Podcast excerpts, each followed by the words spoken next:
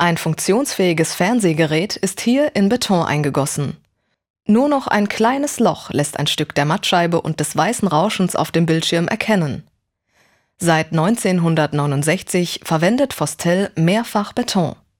So auch in seiner Aktion Ruhender Verkehr.